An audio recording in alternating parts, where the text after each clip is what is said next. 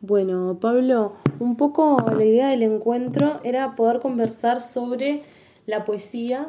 Estamos haciendo los martes eh, de pensamiento crítico y aprovechamos a raíz de, del aniversario de los 100 años de Víctor Lima y Amanda Berenguer hacer un ciclo sobre la poesía y también lo poético y la acción poética. Esos eran como, como los lineamientos más o menos de, de lo que queríamos conversar. Entonces, lo primero que quería preguntarte un poco es qué es para vos la poesía y en qué radica su valor. Vos también sos poeta, entonces evidentemente algo de eso sabrás. Sí. Eh, bueno, antes que nada, muchas gracias por la consideración y la invitación. Eh, creo que hay, hay tres puntos ahí, bueno, vos lo señalás, son diferentes, o al menos yo las concibo como, como en niveles diferentes. Eh, capaz que no coincide con, con las apreciaciones de, de otras personas que también eh, practican en definitiva la, la poesía. Eh, en un principio yo creo que, por ejemplo, la, la poesía para mí básicamente es una enunciación. Eh, una enunciación que, que va que tiene que ver con, con una resistencia al, al, lenguaje y desde el lenguaje. incluso casualmente ayer uno de mis hijos justamente me preguntaba, bueno, ¿por qué a la gente le interesa la poesía? O, por qué hay, no por qué a la gente le interesa, sino por qué hay gente que le interesa la poesía.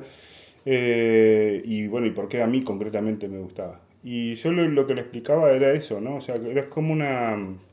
Es como, bueno, no, no se lo decía exactamente en estos términos, eh, pero sí pensaba, por ejemplo, en lo que hay una poeta argentina, Alicia Genovese, que dice que, bueno, que es como un corte de ruta en la economía del lenguaje, o sea, es es, justamente resistir ahí desde el lenguaje eh, al lenguaje y en ese sentido, bueno, es como la, la, la, poesía lo que a mí me permite, y es lo que le explicaba él, es, es ver las cosas desde otro punto de vista, desde otro ángulo.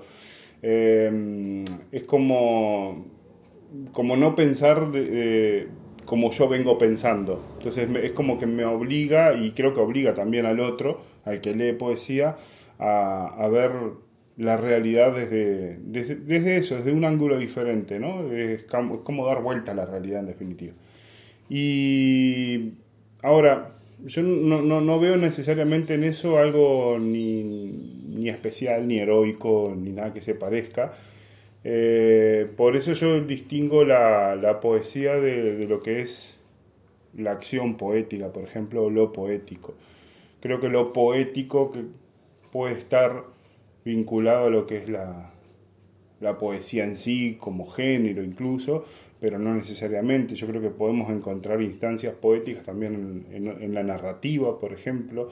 Eh, Borges decía que a veces también es, posible encontrar eh, poesía incluso en el, en el de poesía casual, ¿no? O sea, esa poesía, o sea, una, una frase, una enunciación que nos puede resultar bella, inesperada, etc. Y en forma casual, o sea, de repente en, el, en una conversación, ¿no?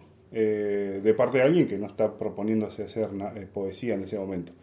Y la acción, perdón, la acción poética, bueno, yo ya lo veo ahí como, como otra instancia, ¿no? O sea que en la cual ya no es simplemente la enunciación, eh, sino ya me parece que tiene que ver un poco más con lo, ahí sí con lo que decía la vez pasada eh, el negro, ¿no? Chirif, en cuanto a, bueno, a, vivirla poéticamente. Eh, yo creo que para hacer poesía no necesitas necesaria, no, necesitas vivir poéticamente. Esa es mi, mi perspectiva. Eh, pero creo que ya la acción poética creo que refiere a eso justamente, ¿no? a, a buscar una transformación a buscar una, un cambio dentro de lo que es la, la realidad, la cotidianidad. Eh, y, bueno, eh, es como llevar ese, ese corte de ruta que decía Genovese, ya llevarlo al, al, plano de la transformación, decía así, de la realidad. ¿Y para vos qué es la poesía? ¿Qué significa en tu vida cotidiana? ¿Lo ves así como algo muy poco heroico o lo ves como algo eh, relevante? Como lo veo, digamos, como, la, ya te digo, o sea, para mí de repente la acción poética es, quizás está en un nivel superior al, al hecho de simplemente practicar poesía. Para mí, yo qué sé, poesía es eso, o sea, es una enunciación, es yo estoy expresando algo, estoy diciendo algo, estoy construyendo de repente un discurso. Eh, y, y, no sé, ahí no, no, me parece que necesariamente tenga que ver con cómo uno, o sea, si, si, este, si alguien está viviendo o no poéticamente, si es más o menos... Yo creo que siempre en algún sentido un poeta o una poeta es más o menos consecuente con lo que está diciendo. Eh, la persona, o sea, aquel que, mm, o aquella que construye, no sé, un texto poético o construye poesía eh, como un simple juego, y, o este, como una, hasta como una provocación, pero su vida es, no, no, no, no, no es llamativa ni, ni especial en ningún... Es, por ejemplo, un Benedetti, así trabaja en una oficina. Por eh, ejemplo, un Pessoa también en su momento, o sea, Pessoa es todo un, este, un incluso hasta hoy en día es todo un, un, renovador en muchos aspectos. Bueno, Delmira Agustini. Es difícil también definir qué es vivir poéticamente, ¿no? pero yo entiendo el sentido, pero claro, es como vivir un poco por fuera de los márgenes de lo corriente o lo vulgar, ¿no?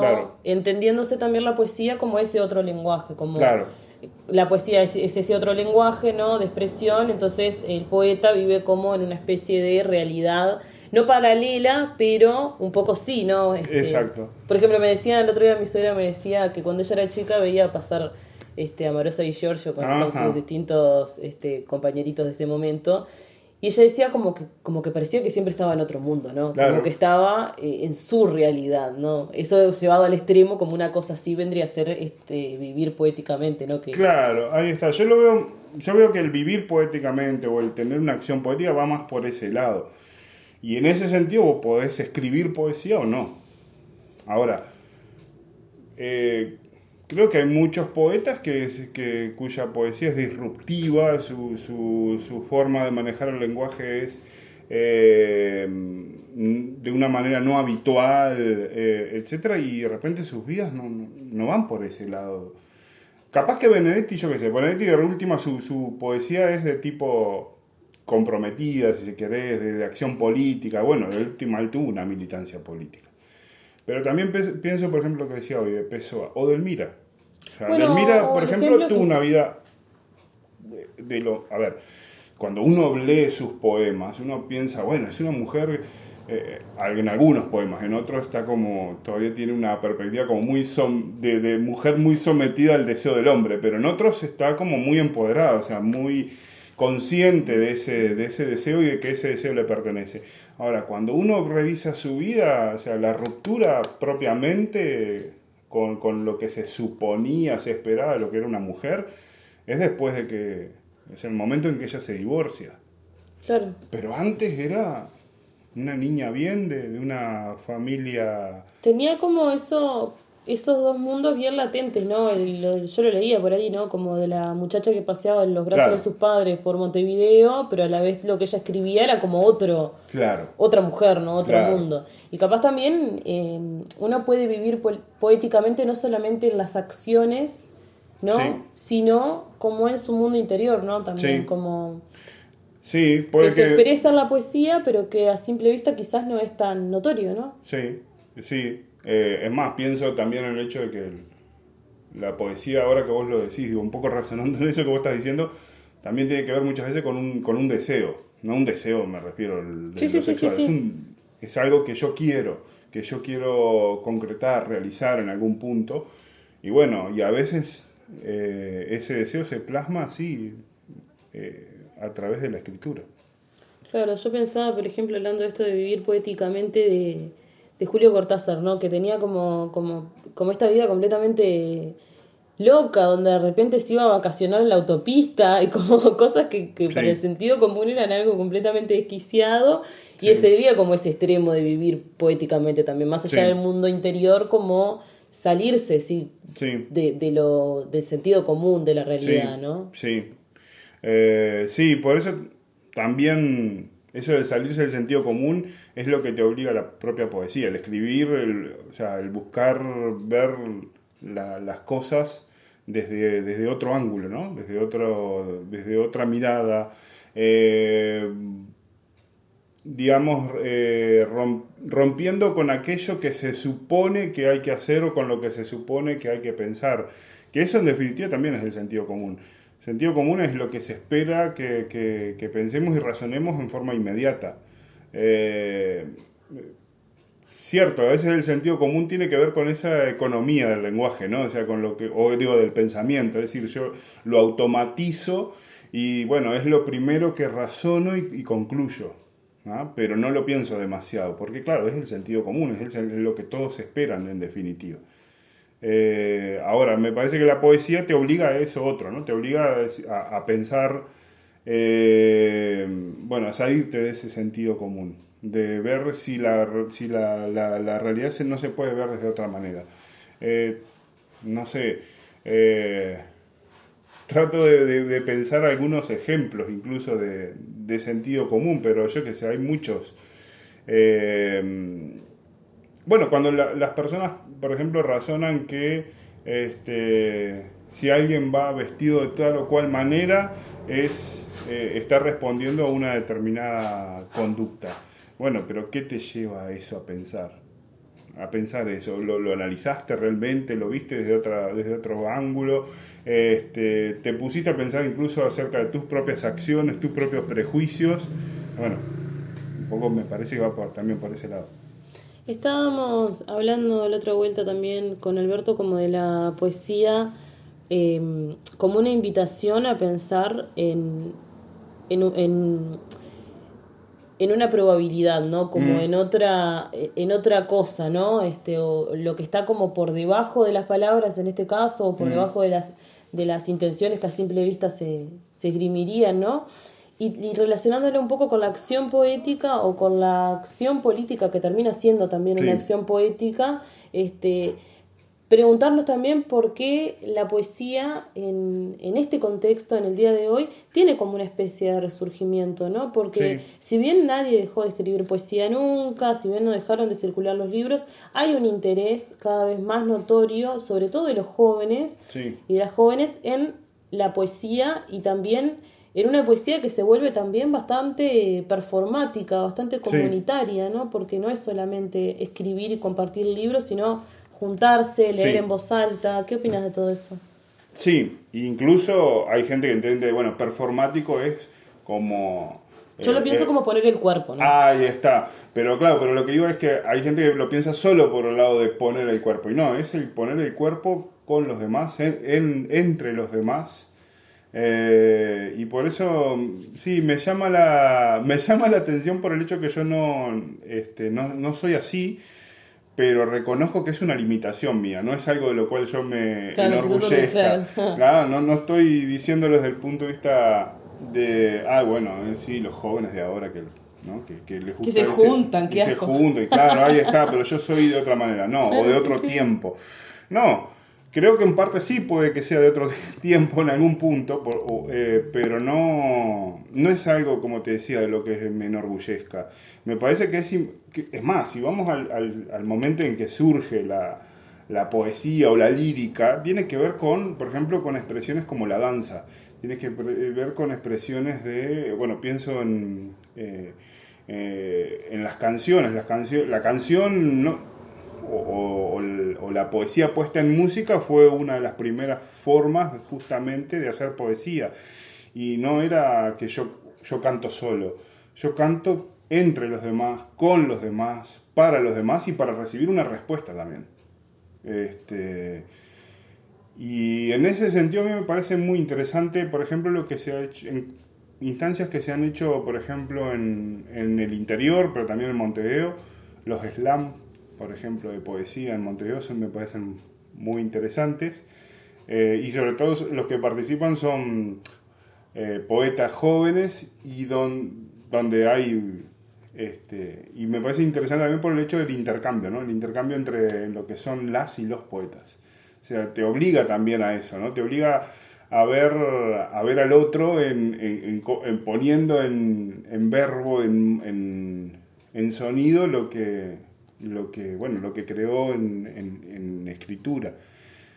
Eh, y en el interior lo que se han hecho son esos encuentros, por ejemplo en Fraivento, se han hecho encuentros eh, poéticos donde también está, tenemos lo mismo, o sea, poner en voz lo que, lo que escribiste. Y a, y partir de, o sea, y no es simplemente el hecho de que yo voy, lo pongo en, la, en, una voz y en un sonido y bueno, y que los demás lo reciben y ya está. Yo estoy esperando también una reacción del otro. La reacción que puede ser de aprobación o no, este, también que puede ser eh, el hecho de, de, sentirse alimentado, ¿no? O sea, porque cuando yo porque en esto también eh, estamos enfocando lo capaz en el hecho de decir, bueno, la creación poética. Pero también está la lectura poética, ¿no? O sea, claro, yo, o sea, cuando digo yo, ahora estoy hablando en forma genérica, puedo ser yo, puedo ser cualquier otro. O sea, muchas veces eh, es interesante leer o escuchar a lo, lo, que creó el otro porque también te alimenta a vos, también te, te, te pone en perspectiva, también te, te, te, alienta a ver, bueno, cómo, cómo hay otras formas, cómo hay otras sensibilidades en definitiva que, que también se expresan poéticamente, que también están creando, que, que bueno, que por ahí también te dan perspectiva, yo qué sé, a ver, eh, te, te, dan elementos también, te dan formas alternativas hasta de pensar. Por lo menos lo veo así. Sí, eh, yo esto, este último tiempo he estado pensando en esta dicotomía que no es tal, pero que, la veo un poco así, entre leer la poesía en voz alta, compartiéndolo con la voz, y leerlo para, para uno, ¿no? Y quizás ahí a veces uno se encuentra con un poema que dice, bueno, de repente literariamente esto no es tan valioso, ¿no? Pero cuando uno lo lee en voz alta, cuando lo dramatiza, adquiere otro sentido completamente diferente que capaz que tiene la capacidad de erizarte la piel, que eso es algo que si de repente vos lo estás leyendo para vos mismo o lo estás leyendo en voz baja, no te genera eso, ¿no? Y me pregunto, también vos sos profesor de literatura, ¿no? Sí. Sí, no sé. Dicen. Sí, sí, sí. No, y, y eso también. Bueno, estoy más seguro de ser profesor de literatura que de ser poeta, pero bueno, no importa. Pero también es algo nuevo esto, ¿no? no sí. No es que la poesía, el, yo qué sé, el último siglo estuvo llamada tanto a la oralidad, ¿no? Es, es un comportamiento bastante novedoso esto de volver a la oralidad de la poesía. ¿Cómo, cómo es todo esto? Sí, eh, hay varios, me parece que hay varios factores, ¿no? O sea, este último tramo es el, el, año 2020 con el tema de la pandemia. Uno pensaba que, bueno, que, no sé, por prejuicio nomás, que la, que la poesía no iba a tener una suerte de resurgimiento, pero lo tuvo. Eh, capaz por eso que decíamos, ¿no? O sea, que de, que la necesidad de encontrarse con el otro, la necesidad de escuchar al otro, eh, de escucharse también. Eh, y, bueno, por eso se ha proliferado tanto, el, han proliferado, digamos, las instancias de, streaming, de, de, bueno, de los vivos en Instagram, en Facebook, etcétera, eh, compartiendo justamente lecturas de poesía. Y, en, y previo a eso, ¿no? Los slam. En los slam pasa es justamente eso. O sea, ahí, como quien dice, el, ganador no es el que, el que tiene el mejor poema, es el que lo dramatiza, lo mejor. dramatiza mejor. ¿no? Hay gente que es muy buena dramatizando y, y sí pasa eso, de que vos lees el poema y decís, ay, esto no, no parece ser muy muy interesante. Ahora, alguien lo agarró, lo tomó y lo, lo puso, eh, le, dio voz y, y, y, sí, sucede eso de que, sorprende. Parece que el, texto tenía... o sea, yo también interpreto algo, ¿no? O sea, ahora hablaste de la condición de profesor de literatura. Eh, muchas veces yo lo, lo, que, conversando con, con los estudiantes, eh, lo que a veces les, planteo, bueno, ellos también lo plantean. Eh, la cuestión de que cuando uno lee un poema o lee un texto en voz alta, en algún sentido vos estás interpretándolo. No interpretándolo en sentido performáticamente, sino que le estás dando un sentido. Y ese sentido después se lo estás comunicando al otro. Claro. también es cierto que eso explica a veces cómo a veces uno lee algo, ¿no? Y, y de repente lo escuchas en, en la voz de, del, del, del A o del poeta y, y es como hay una distorsión, decís, pero yo, yo no lo leí así, yo, Claro. no, no fue esto lo que yo leí en mi cabeza. A veces es una, es una sorpresa, yo que sé, agradable. No sé, pienso, por ejemplo, en lo personal, pienso en, en, en- los poemas de Dylan Thomas le- leídos por, leídos, leídos por Dylan Thomas. A, a- a- mí me parecen una, una fiesta escuchar, a ver, por más que el tipo esté muerto, ¿no? O sea, están las grabaciones. Escuchar cómo los leía, para mí es una, una fiesta incluso al oído. Eh, ahora reconozco que algunos poemas, por ejemplo, leídos por Pablo Neruda, me, me han tirado abajo, me han, me han decepcionado, pero sí, está, es porque está eso, es por, por lo que vos decías, o sea, uno se hace como una lectura interna y después, que, pero que es diferente a lo que es ponerlo, hacerlo hacia afuera. Cuando lo mismo pasa con uno, o sea, a veces Sí, sí. uno lo leís de una manera eh, en tu cabeza y después cuando lo tenés que sacar afuera, este, también sucede que, que a, a veces te gusta lo que lees y a veces te decepciona.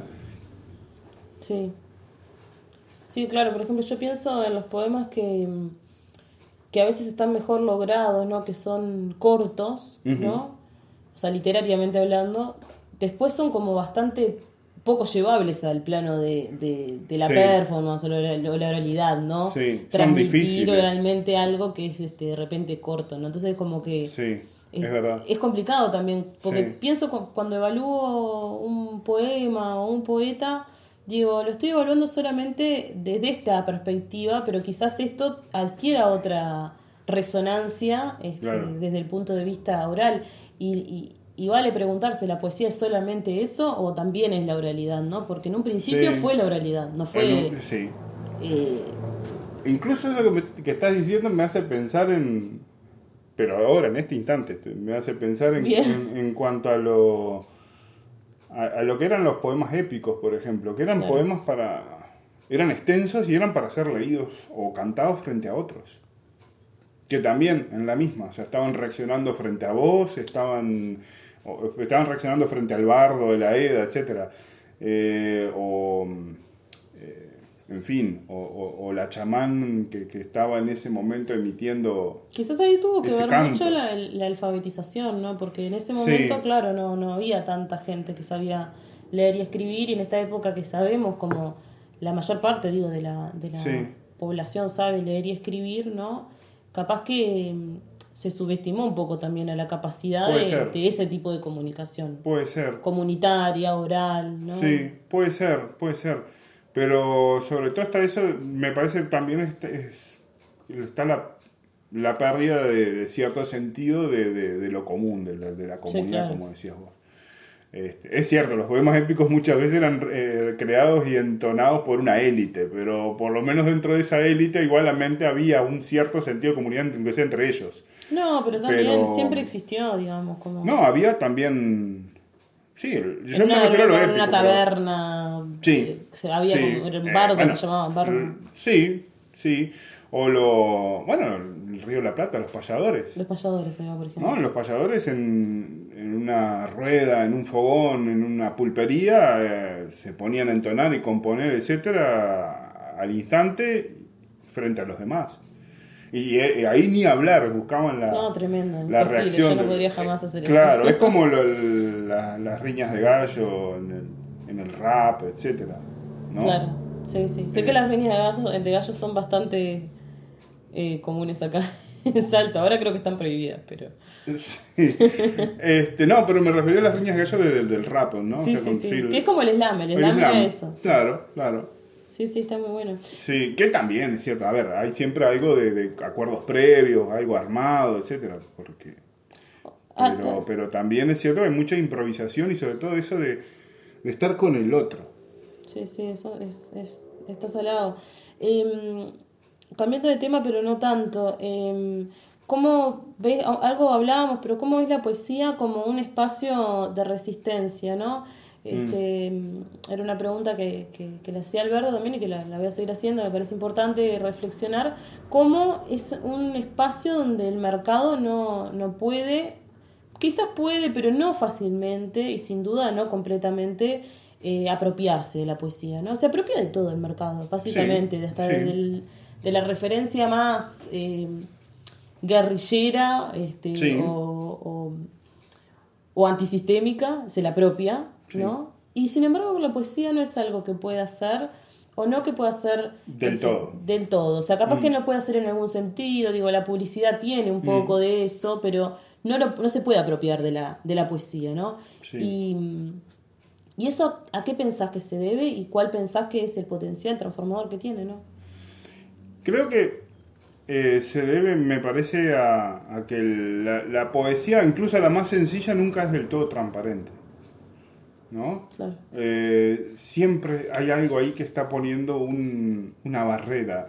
Eh, con esto no estoy elogiando un tipo de poesía necesariamente, como te decía, hermética o oscura, ni, ni cierto mm, cierta condición especial del, del, la o del poeta, es simplemente el hecho de que eh, hoy, más hoy en día, eh, lo que se busca es la eficiencia del discurso, o sea, que el discurso y el mensaje lleguen claros, precisos, rápidos, que sean eficientes, que te rindan, que rindan guita, dinero. Y la poesía es es un problema en ese sentido, porque no... Completamente lo contrario. Es todo lo contrario, ahí está.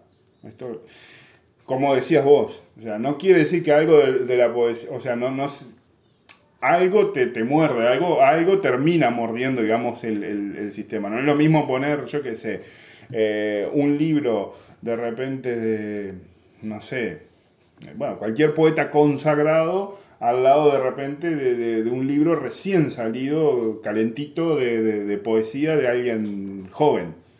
¿no? Eh, pero aún así, toda la poesía sigue siendo una resistencia. En ese, por eso mismo, o sea, resiste desde el lenguaje. Eh, incluso la más sencilla te está, te está obligando a pensar de otra manera. Eh, no importa si es verso libro, si es el, con un determinado ritmo. ¿no? Porque, o sea, esos, eh, como yo les digo, los, los poemas más disciplinados, por decirlo de alguna manera, ¿no? Los, que más proto-racionalistas. Claro, los que te imponen como, como un, sí, como una disciplina. Un soneto te impone una disciplina para crear, pero también para una décima, por ejemplo. Claro, la décima, te impone una, un ritmo, te impone una disciplina para crear, pero también te lo, te lo impone para leer. Pero es una disciplina que va por fuera de lo que, de lo que se entiende socialmente como disciplina, porque es una disciplina diferente. Eh, la, la, esta, la disciplina, sobre todo hoy en día, es la que te impone decir, bueno, tenés que ser eficiente en el sentido de, rendir, rendir sobre todo económicamente, rendir monetariamente.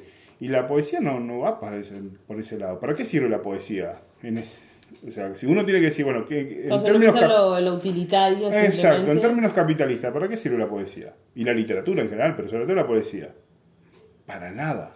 Claro, en algún momento se podría decir que era como un entretenimiento, pero ahora los entretenimientos claro. polulan, son, claro. yo mira una serie en Netflix, yo que sé, cualquier cosa puede entretenerte más que... Este, bueno, te, te, tiene una manera diferente también, ¿no? Pero, pero no vale el entretenimiento. No te distrae, no te, claro, te entretiene. No te enajena. No te enajena. Claro, te, te, hace reflexionar, evidentemente. Tenés una, energía intelectual ahí que se está desgastando, ¿no? Te, te saca de eje, eh, te despolitiza en algún punto, pero no te apolitiza. Claro. O sea, a ver, despolitiza en el sentido te, te saca de la polis, te pone afuera, para, pero para mirar la polis. Sí, sí, sí. Bueno, y yendo un poco hacia esto de también las narrativas de las luchas actuales, que es algo mm. arbitrario que le puse yo, tienen un componente poético y simbólico muy fuerte, ¿no? Alguna gente habla de semiocapitalismo, algo que yo no, no, comparto demasiado, o sea, 100%, que es esto como de, de un capitalismo que está sobre todo basado en símbolos, ¿no?